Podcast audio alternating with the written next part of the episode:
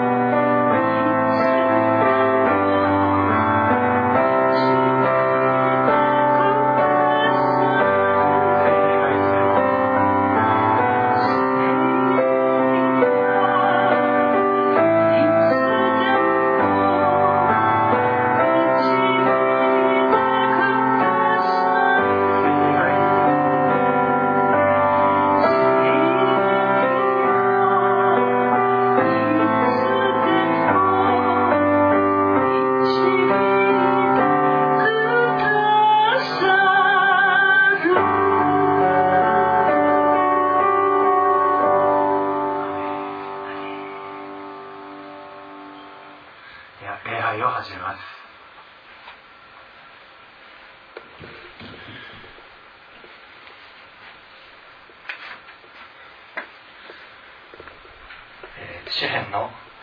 139編7節から18節までをお読みします。私はあなたの御霊から離れてどこへ行きましょうか？私はあなたの見前を離れてどこへ逃れましょう？たとえ私が天に昇ってもそこにあなたがおられ私が黄泉に床を設けてもそこにあなたがおられます。私が暁の翼を飼って海の果てに住んでもそこでもあなたの御手が私を導きあなたの右の手が私を捉えます。たとえ私が「おう闇よ私を覆え私の周りの光を夜となれ」と言ってもあなたにとっては闇も暗くなく夜は昼のように明るいのです。暗闇も光も同じことです。それはあなたが私の内臓を作り母の体の血で私を組み立てられたからです。私は感謝します。あなたは私に苦しいことをなさって恐ろしいほどです。私の魂はそれをよく知っています。私が密かに作られ地の深いところで仕組まれた時私の骨組みはあなたに隠れてはいませんでした。あなたの目は胎児の私を見られあなたの書物に全てが書き記されました。私のために作られた日々がしかもその一日もないうちに。神よあなたの身思いを知るのはなんと難しいことでしょう。その総計はなんと多いことでしょう。それを数えようとしてもそれは砂よりも数多いのです。私が目覚める時私はなおもあなたと共にいます。アメン。では賛美です。セレブレイト・ジーザス。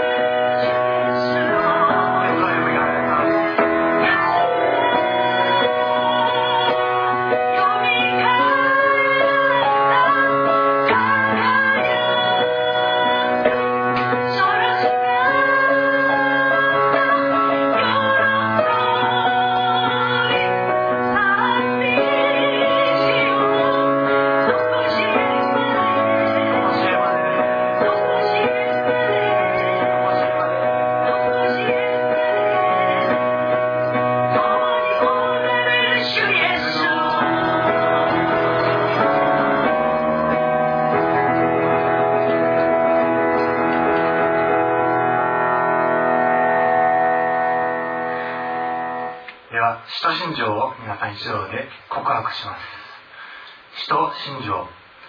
我は天地の作り主全能の父なる神を信ず。我はその一人を我らの主イエス・キリストを信ず。主は精霊によりて宿り乙女マリアより生まれボンデオ・ピラトのもとに苦しみを受け十字架につけられ死にて葬られ、読みに下り、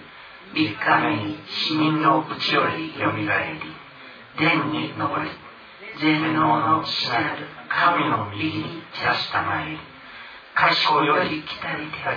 生ける者と死に至る者とを裁きたまま、我々は聖霊を信ず、聖なる行動の境界、聖との交わり、罪を許し、体のよみがえり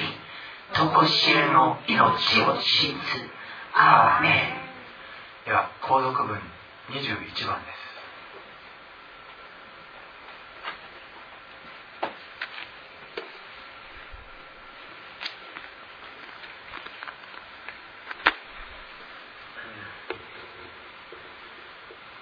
購読文の21番詩編の95編です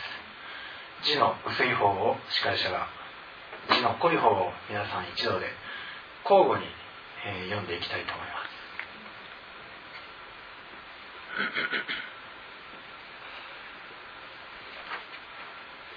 では購読文の21番。主に向かって喜び歌おう。救いの岩に向かって喜びの叫びをあげよう。見舞いに進み感謝を捧げ核の音に合わせて喜びの叫びをあげよう。主は大いなる神。すべての神を超えて大いなる王。深い地の底も御手のうちにあり山々の頂も主のもの。海も主のもの。それを作られたのは主陸もまた御手によって形作られた。私たちを作られた方主の見前にひざまずこう。共にひれ伏し伏し拝もう。主は私たちの神私たちは主の民主に養われる群れ御手のうちにある羊今日こそ主の声に聞き従わなければならない。アーメン。では、賛美です。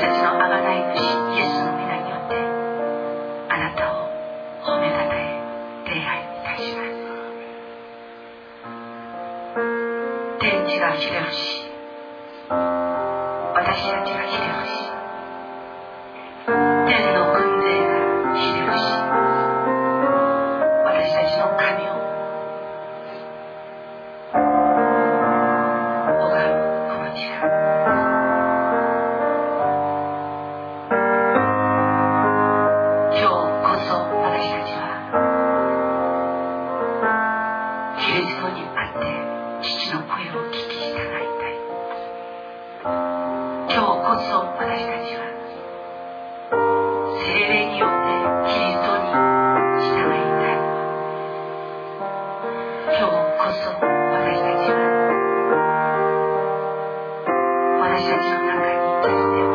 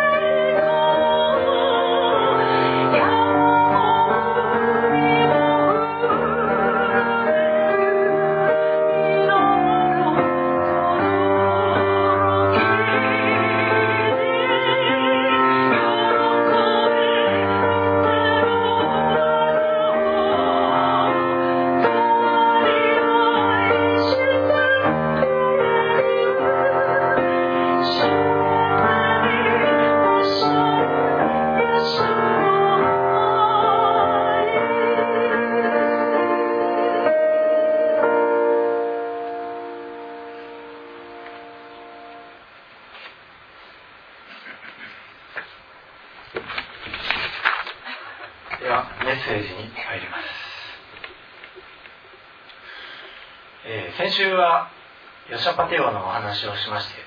で私たちの神様はどんな状況にあってもどんなに敵が強大であっても救い出してくださるということを、えー共に分かち合いました、えー今日も今日はですねえーダニエルの話で ダニエルは、えバビロン王国の中つまり神様の、王国ではないところ、えーとても偶像礼拝やまた悪い行いに満ちていたそういう国の中において神様を証しすることができそしてそのような中にあったとしても彼はずっと守られました、えー今日はその話です。で、えーなんでこの話をしようかと思いました、えー思ったかと言いますと、え皆さんご存知のあのチリで落盤事故がありあってで14日に全ての人が救出されたの。皆さん、ニュースなどでご存知かと思うんですけども、えーそこでですねある、えー若者最年少であったジミー・サンチェスという人が救出された時にこのように言いました。私たちは閉じ込められたのは33人でしたけれどもしかし34人がいたと。いうことを言っておりました、ね、人数的には33人しか閉じ込められていないのになんで34人目がいたということでしょうかね。イエス様。イエス様？そう。イエス様が共にいたんです、えー、私たち、えー、今ここに何人いるでしょうかね。まあ例えば、えー、10人いるとしたら11人目がいるんです。イエス様です、えー、今日はその話です。ちなみにこのチリの落盤事故の33人はほとんどがですねあの新聞によりますと敬虔なクリスチャンだったと、えー、伝えられております。そして彼らは、えー、その中でなんと牧師もいまして、えー、ホセ・エリエリンケスっていうんですけども、え、彼は福音派の牧師だったようです。彼は毎日昼の12時と夕方の6時に、えー、その閉じ込められた穴の中で地底600メートルの下で礼拝を持っていたそうです、ね、私たちも、えー、ここ土曜日以外はほぼ毎日集会を持ってるんですけどもなんと地底600メートルこの日本の国のちょうど地球の裏側にあたるチリの地下600メートルにおいては毎日礼拝が行われていたすごいですね。そこにおいて34人目がイエス様がいてくださりその礼拝を取り持っていたようです、えー、私のメッセージでは世の中のニュースを持ち出すのは非常に珍しいんですけどもしかし地球の裏側の兄弟たちがこのようにして大いに主の栄光を、えー、世に示したというのを、えキリストの体の私たちも一部分であり彼らも一部分です。その体の一部が、えー、大いに持ち上げられたので私たちも大いに喜びたいと思います、えー、さてダニエル書の方なんですけどもこれあ聖書こちらちょっと待ってください。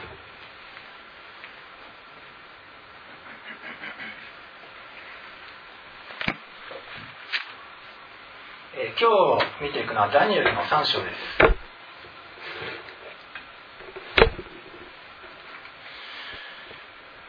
えー、ちなみにダニエル書という、えー、書物はちょうど、えー、バビロン捕囚の時代にダニダニエルという預言者が活躍したのを、えー、記してある書物です、えー、先ほども言いました通りとても異教的な偶像礼拝に満ちたバビロンという国堕落した国の中で、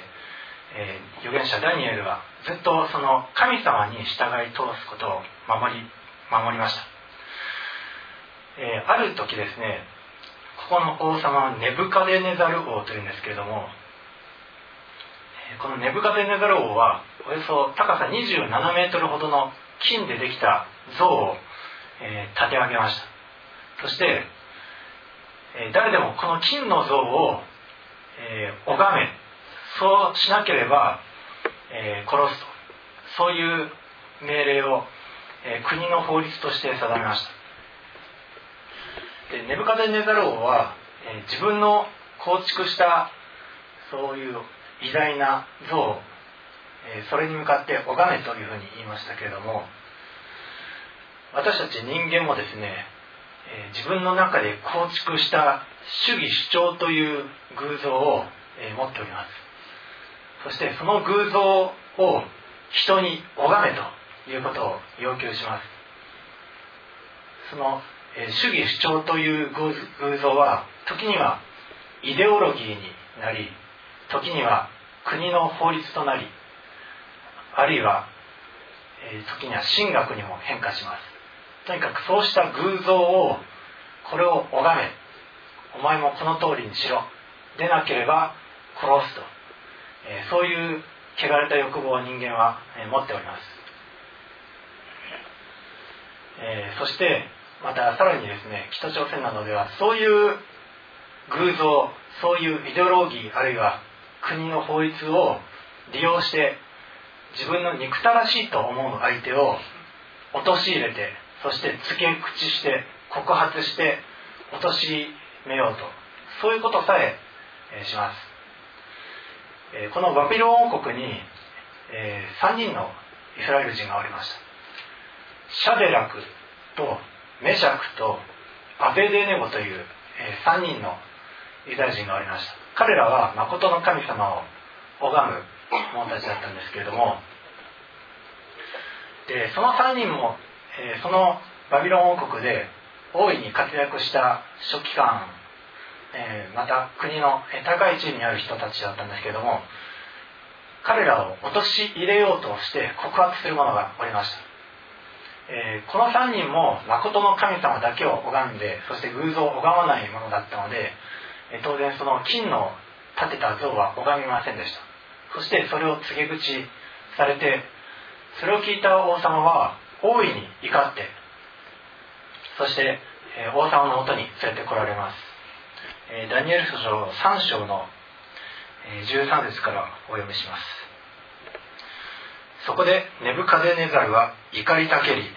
シャデラクメシャクアベデネゴを連れてこいと命じた。それでこの人たちは王の前に連れてこられた。ネブカデネザルは彼らに言った。シャデラクメシャクアベデネゴあなた方は私の神々に仕えずまた私が建てた金の像を拝みもしないというか本当か。もしあなた方が角笛二冠の笛盾ごと三角ごとハープ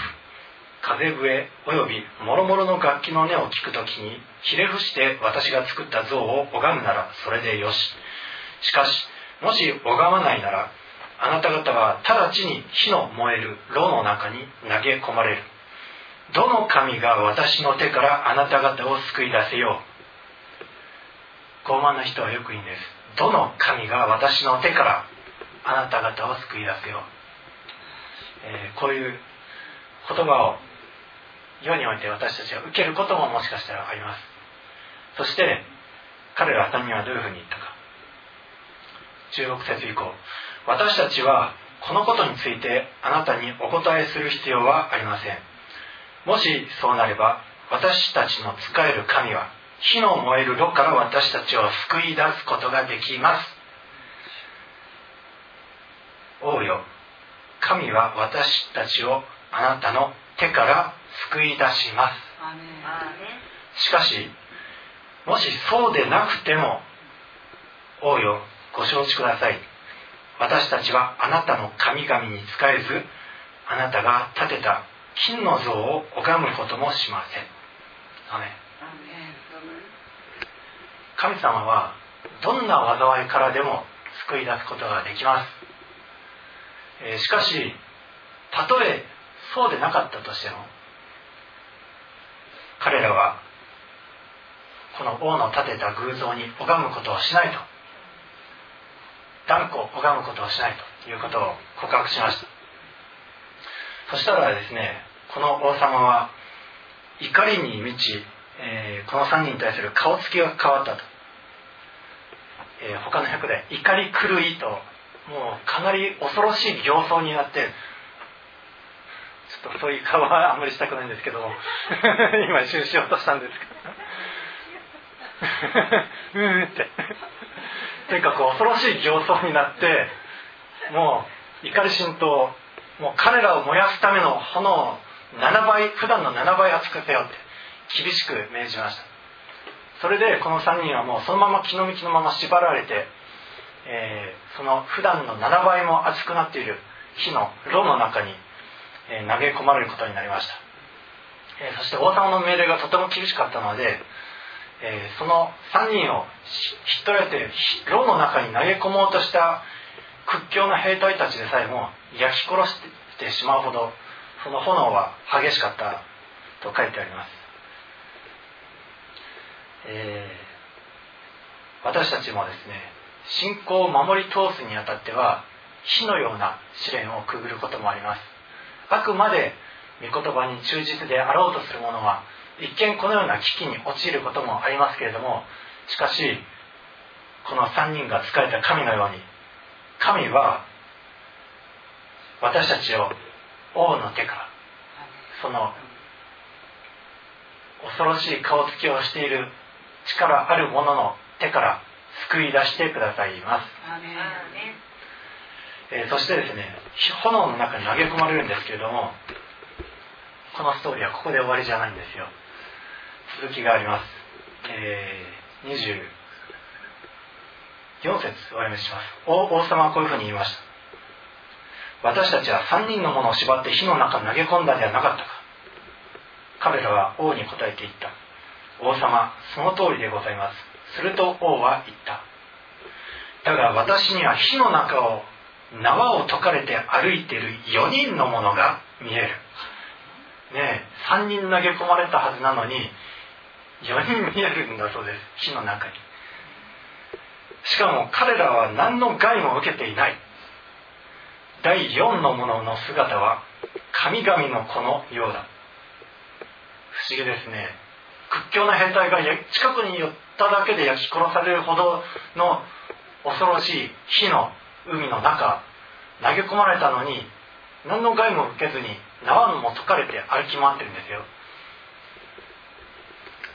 それでそれからネブカデネザルは火の燃える炉の口に近づいていった。シャデラクメシャクアベデネゴ意図高き神のしもべたちすぐに出てきなさい。そこでシャデラクメシャクアベデネゴは火の中から出てきた。なんかいろんな奇跡が起こってますね。火の中から出てきたって。そして、えー、大衆長官総督王の顧問たちが集まりこの人たちは見たが火は彼らの体に効き目がなくその頭の毛も焦げず上着も以前と変わらず火の匂いもしなかった。あんな凄まじい炎の中にいて髪の毛一本も損なわれない、ね、髪の毛って火に一番弱いじゃないですか。もうライター近づけただけでチリチリチリってなるのになんと一本も損なわれていなかったんです。損なわれたのはただ彼が縛ってた縄だけ。なのそれで服もあの煙の匂いとかしなかったというすごいですね神様でこれを見たネブカデネザルは、ね、もうすごいですよ。本べきかなこの3人の神。神は見つかりを使わして王の命令に背き自分の体を差し出しても神に信頼し自分たちの神のほかは誰にも使えず拝まなかった。でそこで私は命令する、えー全国民はこの3人の神を侮る者は誰でもその手足が切り離されその家をゴミの山とさせる。このように救い出すことのできる神は他にないからだ、えー、異教の国の中で誠の神様に仕えるのはたった3人だけであるかのように見えたとしても神様はこのようにして災いを用いて救いをもたらしそして天と地を作られた神様の万能のその道からを示す絶好の機会としてくださるんです、えー、今回のその地震のあ地震じゃない、えー、チリの落盤事故のところにおいても、えー、ちょっと新聞があるんですが読売新聞の14日ですね。一面トップの一番最初に神が引っ張ってくれたと書いてあるんですよ。日本の新聞の中では前代未聞ですね。で今回この記事についてちょっとインターネットで調べたんですけども日本語の記事ではこの牧師については全然書かれてないんですけれどもむしろ、えー、日本語でいっぱい書かれてるのはなんか、えー、落盤事故中に、えーと、なんか2人の奥さんと愛人がなんかそういうスキャンダルそっちの方が検索エンジンでその牧師の10倍もヒットしてるんですよ。もうまあさすがって感じなんですけれどもとにかく海外の英語のニュースソースでは、えー、かなり、えー、この牧師について詳しく書かれてありました、えー、今回ですね写真付きで大いに懸念されて、ね、あのサングラスかけたおじさんがこういう服をこういうふうにやってあの褐色の服をこういうふうにやって示している写真がえー、皆さん見たかと思うんですけども、えー、その T シャツにはですねまず左腕にジーザスと書かれてあります。そして正面の方にはスペイン語と英語で「えー、神様ありがとう」という言葉が大きく書かれてあります、え、あの救い出された写真でアピールしてたのはその「神様ありがとう」という文字を、えー、みんなにアピールしていたんです。そしてその服の背中にはですね詩編95編の4節が書かれてあります。それは先ほど購読文の中でお読みしました。神の栄光と敬敬意をあ神に栄光と敬意を捧げよう。地の奥深くも山々の頂も神の両手の中にあるのだから。そういう御言葉です。地の深みも山々の頂も神の御手にある。私たちがたとえ地の底に下っても暗闇を私たちを覆えって言っても神様はなんとそこにおられます。神様の御手がそこを地の底をあるいは山の頂さえもそこを覆ってそしてどのような災いにあったとしても救い出してくださいます、えー、ちなみにこの T シャツはですね、えー、この牧師ホセ・エリンケスの家族があのキャンパス・クルセイド・フォー・クライストっていう団体、えー、まあ、かつて私もそこで賛美の奏楽奉仕を集会で何度かやったことあるんですけども、えそこの依頼に基づいて作られてそしてその、えキャンパス・クルセイドの団体はこの T シャツと聖書33冊をその地底に送ったそうです。そしてあのジーナスっていうあのそこの団体が、えー、よく配布してるビデオがあるんですけども、えー、そのビデオはイエス・キリストは墓墓のような洞窟の奥から岩を動かして復活するしたっていうそういう聖書を元にした映画、えー、それをえ、その地底に届けてそしてそうして作業員を励ましておりました、え、私たちもですね、え、そういう団体、えみたいに。何か困ってる兄弟姉妹がいたらそういうふうに実際的に救いの手を差し伸べる者たちになりたいですね、えその団体について批判する人は確かにたくさんいるんですけどもしかしそういうふうに批判する人たちにまず、え聞きたいのはその人たちは一体兄弟姉妹のために何か自分が労を負って何かしたのか主のために働いたのか誰か一人でも死をの救いを届けるために骨を折ったり伝道したりしたのかっていうところ、えー、そうした行いの実がない人のそういう、えー、批判はもう空を打つようなものです。私たちは実際的に行いでもってえー、そういう主の御用をしたいと思います、えー、実はですねこのホセ・エリンケスはですね、えー、20年ほど前に、え実は洪水の被害に遭ってそして40時間もの間水の中に閉じ込められたという経験を持っております。で、ね、40時間も水中で空気がえ、まあ、危ないそういう命の危険を伴ったそういう災害に生涯2度も会うというのは、まあ、ある見方からすれば、えー、運が悪いというふうに見えるんですけども、しかし主の視点から見ればあらかじめそうやって閉じ込められていつ助けが来るかも分かんない命の危険にさらされるという経験をあらかじめ持つことによってこの閉じ込められた33人を励ますことのできるというそういうことに大いなることに用いられたんです。もしかしたら私たちもこの面において例えば私は水難の層があるんじゃないかとか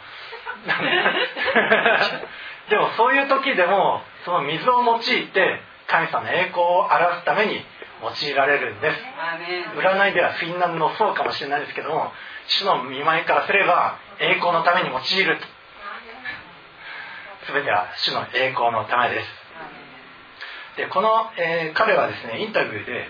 えー、こういうふうに、えー、質問されました、え救出する前の最後の数時間はどのようにして過ごしていましたかとで、え彼は答えました。私はいつもと同じように現実に生きておられ永遠に全てを支配されている主イエス・キリスト様に信頼し続けました。インタビューでこう答えたんです。イエス様を明かしして。で特にスペイン語でいつもと同じようにということを強調したそうです。いつもと同じように。彼はいつも同じように主を信頼していたようです私たちもキリスト者としてどんな時のいつでも主に信頼して毎日礼拝していればその毎日が皆さんを、えー、主の栄光のために用いられます。この何でもない主を礼拝する毎日っていうのが結構大事ですね、えー、ダニエルも、えー、国の法律で、えこの、え偶像を拝まなければライオンの穴に投げ込まれるという法律がえー、発令されてもダニエルはいつものように神様を礼拝してそしてそのゆえにライオンの穴に投げ込まれたんですけどもしかしそこから救い出されました。私たちはもしかしたら火の中あるいは水の中獣のいる洞窟もう私がいた中学校は本当獣のいる檻の中みたいな学校だったんですけどもそこでも守られました。えー、そういうところだけでなくこの今回のニュースのように地の底に下ったとしても いつものように礼拝していれば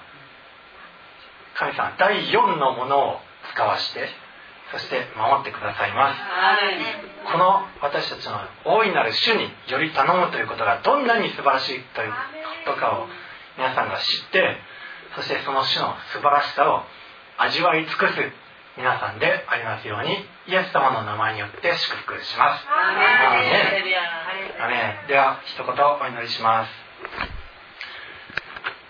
愛する天のお父様あなたはどこにいてもたとえ地の底に下ってもライオンの穴に投げ込まれても火の中に投げ込まれても洪水の中に投げ込まれても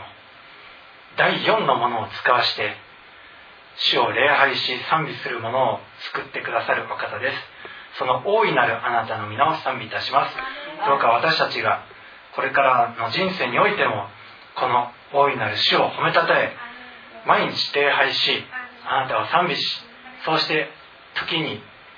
時が来れば実を結んであなたの大いなる栄光を世に示すものとして用いてくださいますようにこの祈りを愛するイエス様のお名前によってお祈りいたします。アーメン、えー、では賛美。その時若い女も歌い。ま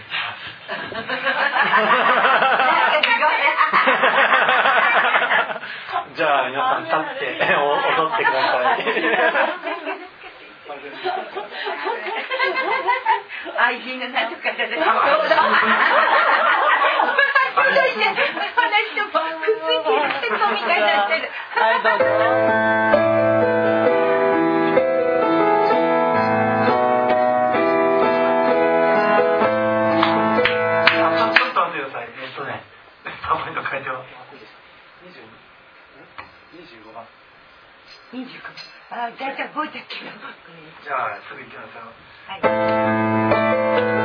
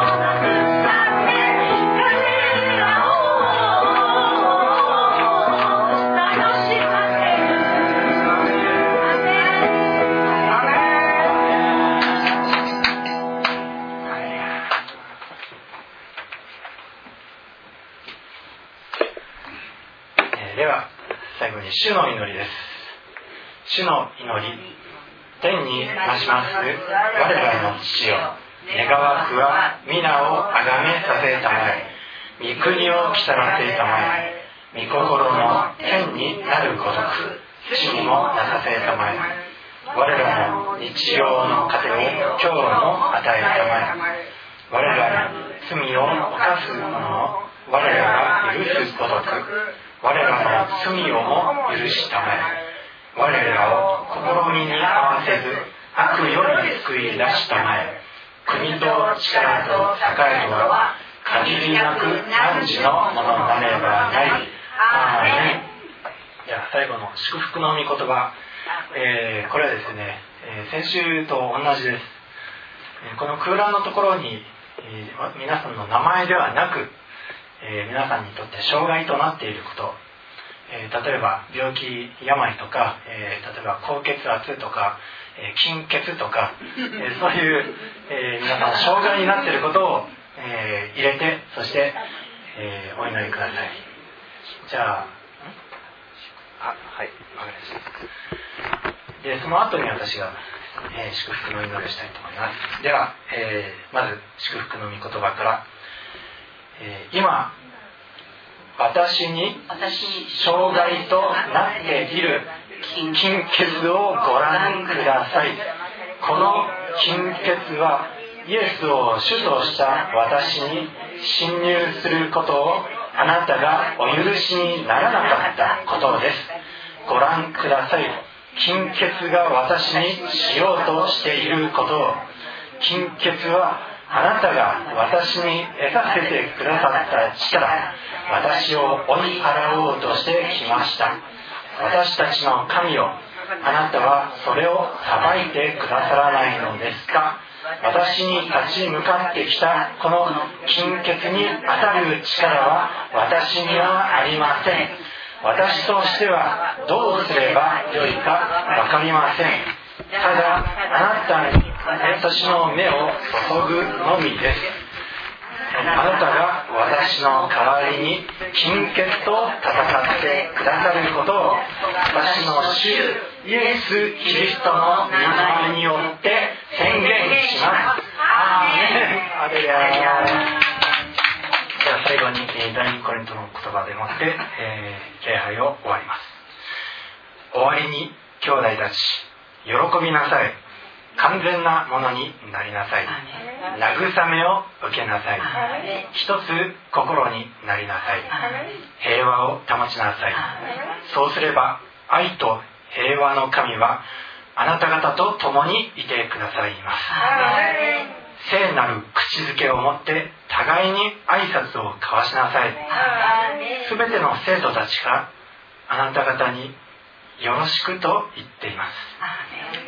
主イエス・キリストの恵み神の愛